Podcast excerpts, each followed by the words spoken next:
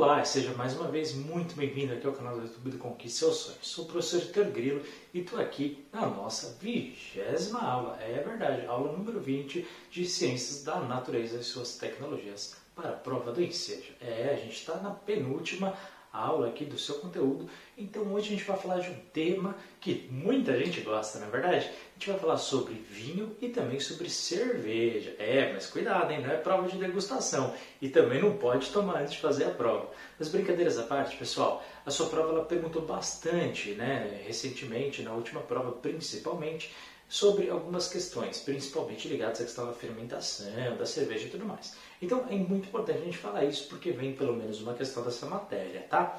Ó, antes de começar, por favor, não esquece de dar like, se inscrever no canal caso não seja inscrito, clicar no sininho para receber os próximos vídeos, de compartilhar e também de comentar aqui embaixo, tá bom? E por favor, dá uma olhadinha na descrição do vídeo e caso queira, torne-se membro para ter prioridade nas respostas aqui, tanto via YouTube quanto via WhatsApp. E também ajuda nesse projeto, né? O único canal do YouTube que é 100% gratuito, que tem todas as aulas completas aqui para vocês. Então vamos começar agora falando sobre cerveja. Você gosta de tomar cerveja? Pois é. Então olha só, a cerveja, pessoal, ela só tem quatro ingredientes. Seja cerveja que for, essa é a base de qualquer uma. O que vai mudar um pouquinho né, é a quantidade de uma ou outra e de um outro elemento que a gente já vai falar gente chegar ali no malte. Bom, quais são os quatro ingredientes, Heitor? A gente tem a água, a gente tem o lúpulo, a gente tem a levedura e a gente tem o malte. Heitor, tem que saber esses quatro? Tem que saber esses quatro.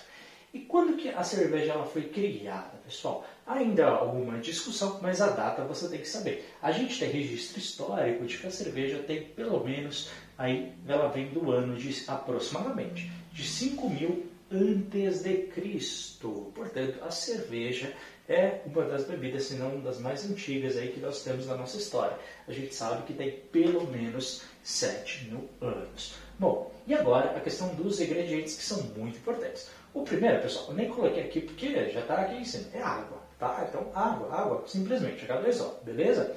Bom, e o segundo elemento? O segundo é a levedura, e aqui eu quero que você preste bastante atenção. Pessoal, levedura nada mais é do que micro-organismos que ficam atuando na própria levedura, naquela mistura, tá? Então, aquelas bolinhas ali é o processo ali de multiplicação dos micro-organismos que façam que ela aumente. E a gente vai falar depois alguns efeitos que ela tem durante o processo.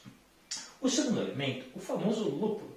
O lúpulo, pessoal, todo mundo fala e tiver nas propagandas, nada mais é do que uma flor, tá bom? Então, ela de alguma forma, ela dá ali algum sabor e tudo mais, mas não é o principal motivo. Ela é utilizado principalmente porque ajuda na conservação. É, para que você, quando abrir a sua latinha, abrir a sua garrafa e tudo mais, consiga beber. Ela não vai se estragar, não é verdade? Ainda mais porque ela tem aquele processo de atuação dos micro-organismos. Então, isso é muito importante que você tenha algo que faça ela durar. E a flor de lúpulo ela é bem interessante nesse processo. Bom, aí vem o que diferencia muito uma cerveja da outra, não é verdade? A famoso malte. Então, o que é malte? Malte, na verdade, é o cereal que você vai colocar lá. Tá? Obviamente que o aquele que mais a gente utiliza no, nas cervejas aí tradicionais aí é o milho, tá bom? É verdade, o milho adicionado na sua cerveja. Pois é,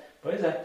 E ó, é o seguinte, só que algumas você já deve ter visto falar. Ah, tem cerveja de trigo, né? O que, que é? É em vez de colocar o cereal milho no malte, coloca o trigo. Simplesmente é isso. Tá? Essa aqui tem aparecido agora cada vez mais no Brasil, muita gente gosta. Mas também outros países utilizam malte de arroz. É, então, essas três são as principais. Heitor, tem outras? Tem, claro que tem. Se você pesquisar, você vai saber.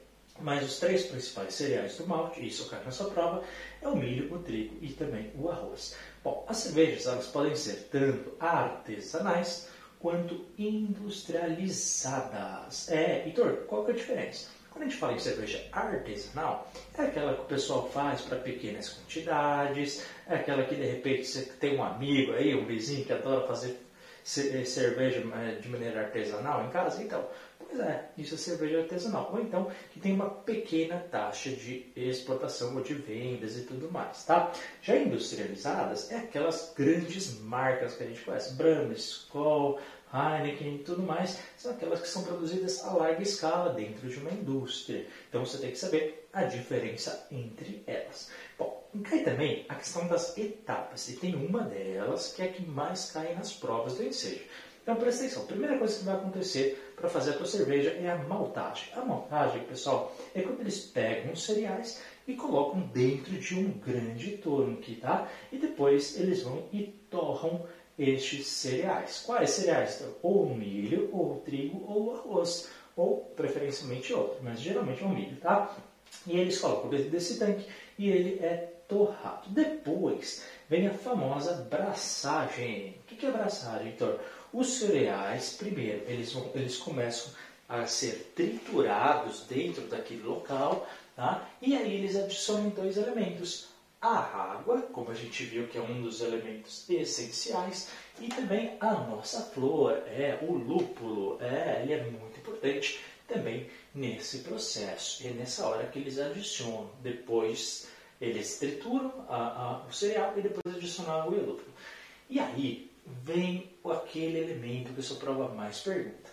A famosa fermentação. O que, que eles fazem? Eles acrescentam a levedura, que é aquela mistura ali de micro-organismos. E aí o que acontece, pessoal? Durante esse processo, o, os micro-organismos eles consomem o açúcar que está lá dentro. Tá? E aí eles fazem que haja transformação do açúcar virando álcool. Então, o álcool que a gente bebe é fruto dessa reação química da fermentação. Isso a prova perguntou pelo menos duas ou três vezes, tá?